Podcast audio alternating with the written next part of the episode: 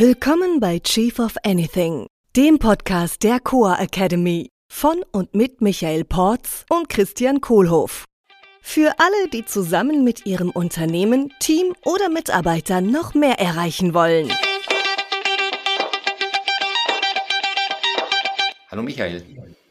Cristiano. Michaele. Wir hatten ja in früheren Episoden schon oft drüber gesprochen, was denn die Gründe sein könnten, jemanden zu feuern.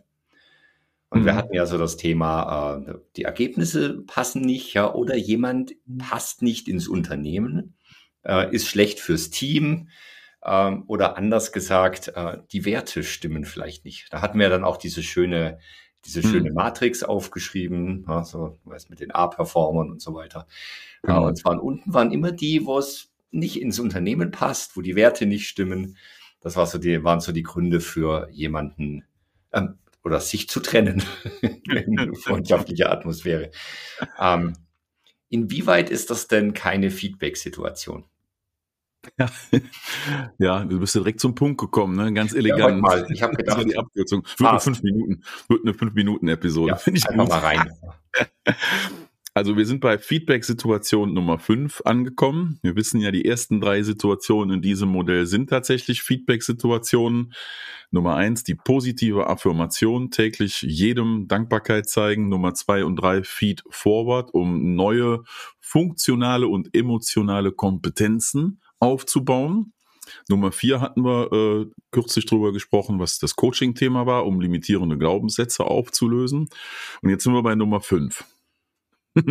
Und die Frage von dir gerade war, äh, ähm, wieso funktioniert Feedback da nicht? Habe ich das richtig verstanden? Ja, es ist ja also ja. praktisch, wenn jemand nicht ins Unternehmen passt, ja. dann sind es ist ja eine Wertegeschichte höchstwahrscheinlich.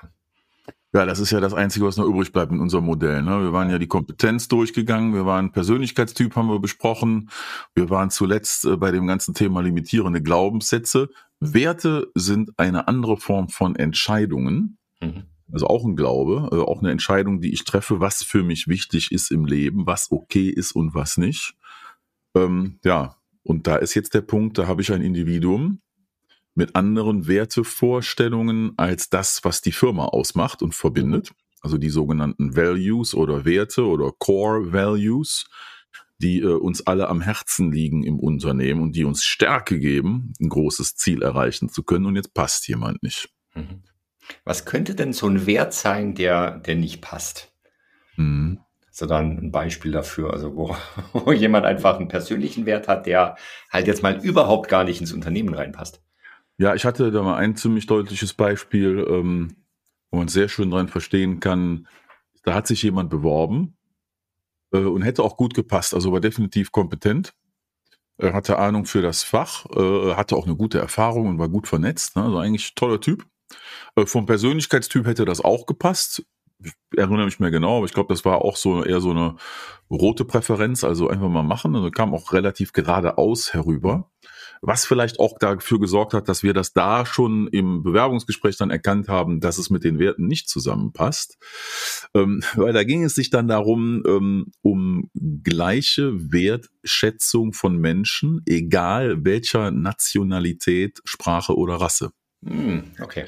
Ne? Also das ist ein Wertethema. Und wenn ich an die Gleichheit aller Menschen glaube, äh, dann heißt das auch, und das hieß es auch bei uns im Unternehmen, äh, dass mein Chef äh, äh erstens auch eine Chefin sein darf. Äh, das fand derjenige, glaube ich, noch okay, wenn ich mich richtig erinnere.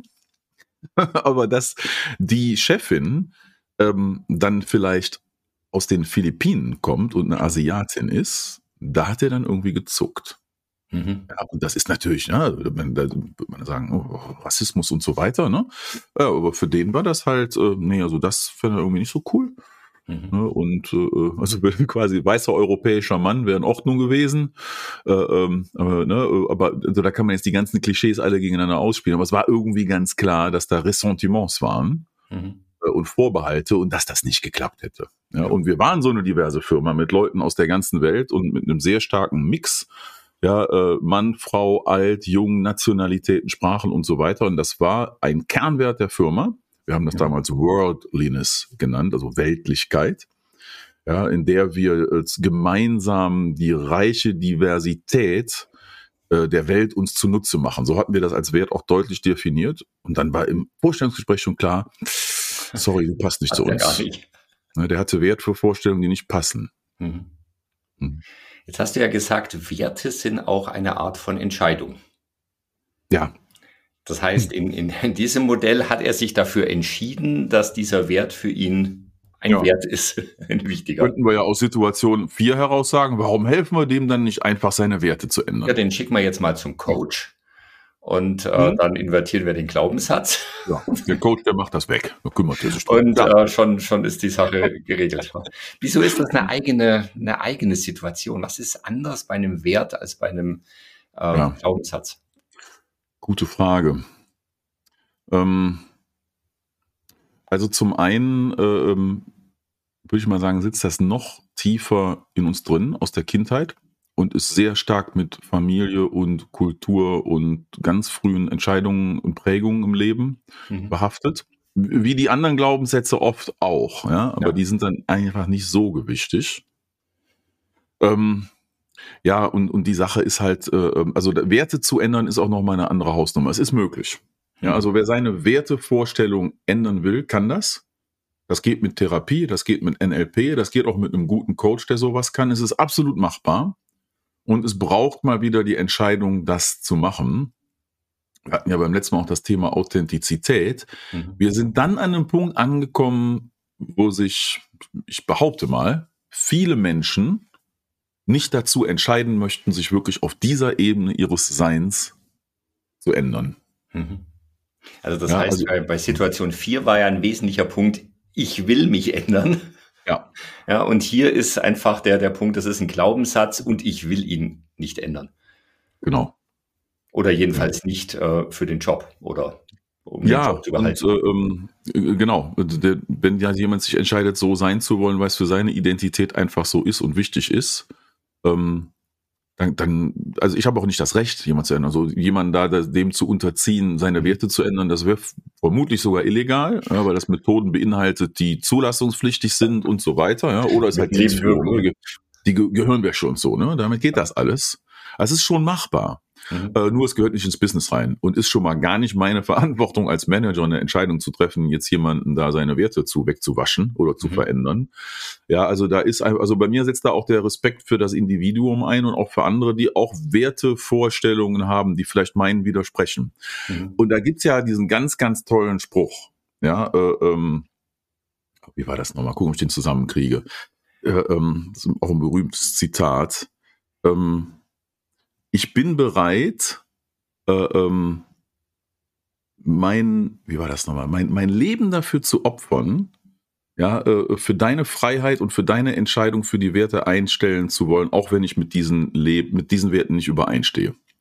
Äh, einstimme. Ja, also ich, in anderen Worten, ich lasse dir das, ich billige dir das Recht und ich finde das Recht, solche Werteentscheidungen zu treffen, so wertvoll, dass ich selber bereit bin, dafür zu sterben, weil ich finde, dass alle Menschen dieses Recht haben sollten. Mhm also das ist mein Fuck, ne?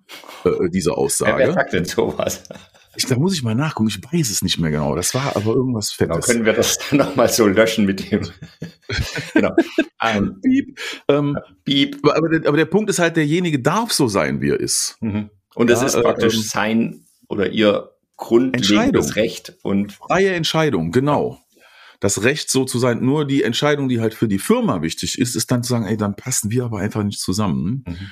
Und ich glaube, du wirst glücklicher woanders. Mhm. Ja, und das ist die Situation Nummer fünf.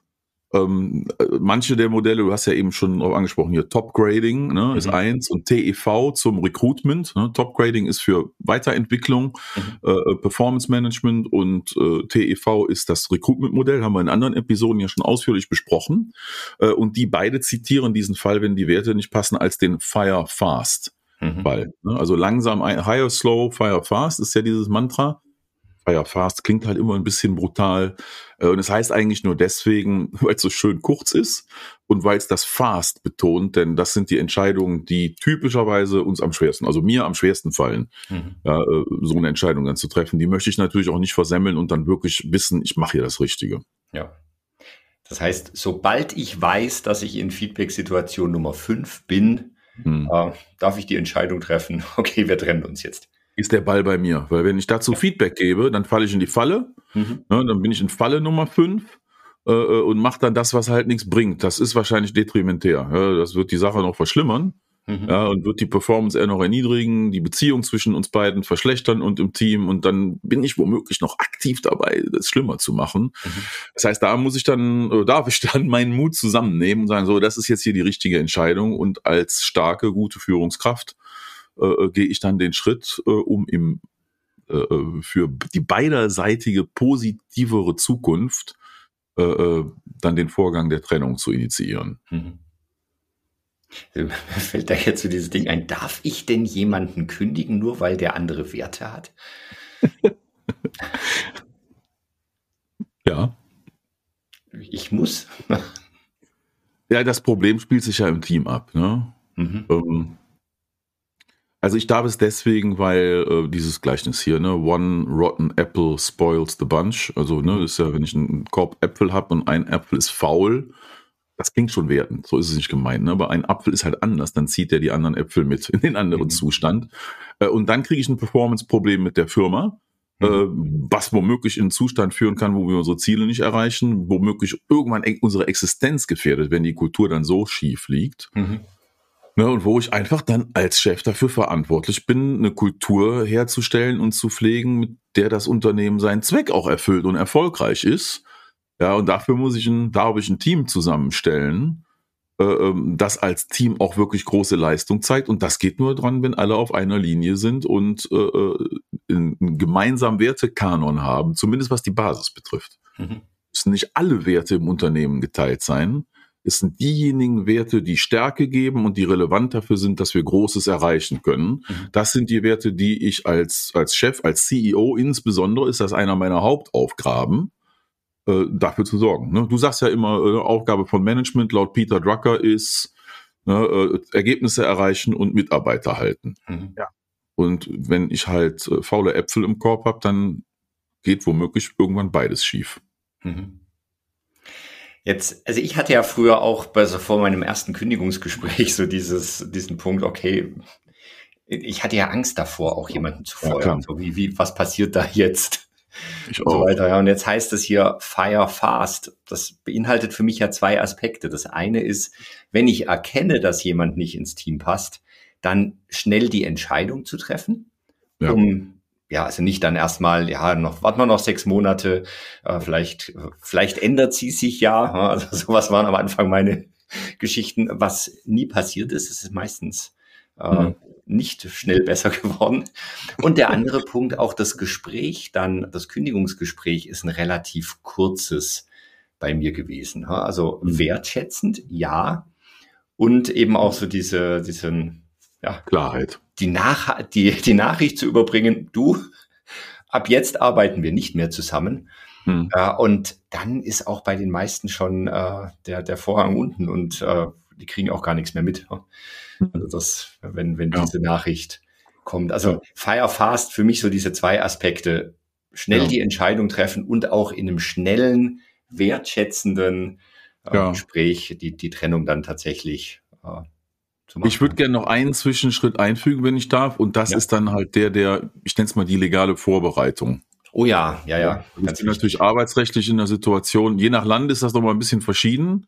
Aber bin ich in einer Situation, wo ich das natürlich auch, also erstens wertekonform im Unternehmen abwickeln möchte und auch zweitens gesetzeskonform äh, in dem in, in dem Staat, in dem ja. ich mich bewege. Ne? Ja. Äh, und das heißt dann für mich, also die Entscheidung, wenn die einmal klar ist, dann ist die klar.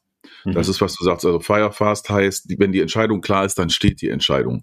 Ja. Dann gehe ich zum Arbeitsrechtler und frage, welche Möglichkeiten habe ich denn jetzt, das Ganze umzusetzen, mhm. damit ich mich äh, gesetzeskonform dabei verhalte. Ja, und das kann dann natürlich auch beinhalten, dass ich irgendwas zahlen muss oder weiterzahlen oder, oder, oder, was mich vielleicht nochmal eine Stange Geld kostet. Das ist dann der Preis. Mhm. Äh, und zweitens auch wertekonform im Unternehmen mhm. das Ganze umsetze. Das heißt, wie ich dann mit diesem Mitarbeiter auf dem Weg nach draußen umgehe, das sehen ja alle anderen und kriegen das mit ja. oder kriegen es womöglich erzählt. Mhm. Ja, natürlich nicht von mir, das ist ja eine vertrauliche Geschichte, aber vielleicht von dem Mitarbeiter, der das dann danach anderen vielleicht teilt. Wer weiß in welchem Mindset. Das heißt, da achte ich dann penibelst drauf, äh, dass ich im Wertekontext auch des Unternehmens drin bleibe. Mhm damit auch die Stabilität da ist und alle anderen sich sicher fühlen und wissen, okay, also das, äh, äh, das war dann zwar schade, dass da jetzt, das sind auch Freundschaften manchmal im Team, ne? Mhm, okay. Das war jetzt schade, aber es ist äh, so und es war schade und es ist so gelaufen, äh, dass es wertekonform und gesetzeskonform ist und das ist dann auch in Ordnung. Mhm. Was ich da oft sehe, also bei mir auch und auch bei, bei, bei Coachings, so dieser Punkt, was, was kommt zuerst? Also diese Entscheidung, wir arbeiten nicht mehr zusammen von, von mir als Führungskraft, die kommt zuerst und die ja. steht. Und dann überlege ich mir tatsächlich, ähm, wie kriege ich es rechtlich hin, arbeitsrechtlich. Was genau, ich halt oft ja. früher selber auch hatte, war so dieses, ich will eigentlich, tatsächlich eigentlich die, die, die Trennung hier und äh, ja, aber dann ist es so teuer und dann muss ich jetzt ja der Arbeitsrechtler und dann muss ich. Und ja, aber dann. Ja, genau, dieses Jahr aber, also genau. ganz, ganz schlimm. Ja.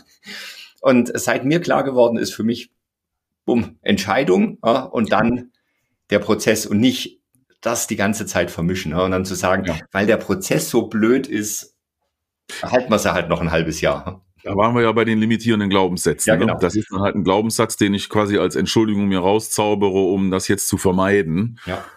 Letztendlich, also bin ich auch gewesen, ne? Letztendlich weiß ich im Nachhinein schon, dass ich das vor mir hergeschoben habe. Ja. Äh, und, und irgendwann, wenn die Sache dann mal durchgestanden ist, fühlen sich tatsächlich alle besser. Ne? Ja. Und ich auch. Ja? Und viele, viele Klienten im, im Coaching, die so ein Thema haben, also wir alle fühlen uns damit unwohl, wenn das ansteht. Mhm. Ja, äh, ähm, alle kommen an einen Punkt, wo sie irgendwann die Entscheidung treffen und dann ausführen. Und bisher alle, die ich erlebt habe, fühlen sich danach besser. Mhm. Ja, die Entscheidung getroffen haben und wissen einfach, ja, es war das Richtige und es ist mir schwer gefallen. Und was wir wahrscheinlich beide teilen können aus der Erfahrung, ist, es wird mit der Zeit auch leichter. Ja, es gibt eine gewisse Erfahrung dann. Also die Klarheit ja. wird größer. Also ich weiß nicht, ja. ob es wirklich leichter wird für mich. Nur es wird mir halt einfach klarer, dass ich sage, ja, hier passiert jetzt eine Trennung und die passiert ja. dann auch. Genau. Cool. So, hm. was ist noch wichtig? Ja, dass es keine Feedback-Situation ist. ah, genau. Also so im Sinne von, äh, äh, du, ich möchte dir kündigen, äh, was meinst du denn dazu? genau. Das siehst du doch auch so. Also da sind wir wieder im Ablauf eben. Ne? Also eine, erst eine klare Entscheidung treffen, rechtssichere Grundlage schaffen, die ich exekutieren kann und dann ein fünf Minuten Gespräch, in dem das mitgeteilt wird und äh, also meine Präferenz ist auch an der Stelle dann es zu beenden, zu beurlaubigen und zu sagen, du mhm. und so weiter, nimm dir noch die nächsten zwei Monate oder was auch immer äh, für die Jobsuche für den Garden Leaf. Mhm. Kurzes, wie heißt es so schön? Passt gerade zur Situation. Ne, äh, ähm, lieber ein Ende mit Schrecken als ein Schrecken ohne Ende. Ja. Ja, Michael, unsere Wege trennen sich für diese Episode hier. Äh, ja. ja, alles Gute. Du nimmst bitte deine Sachen alle mit. Christian, es war mir eine wahre Freude. mir auch. Bis bald. Ciao. Tschüss. Das war Chief of Anything, der Podcast der Coa Academy mit Michael Porz und Christian Kohlhoff. Unsere Seminare und weitere Informationen findest du unter coa.academy.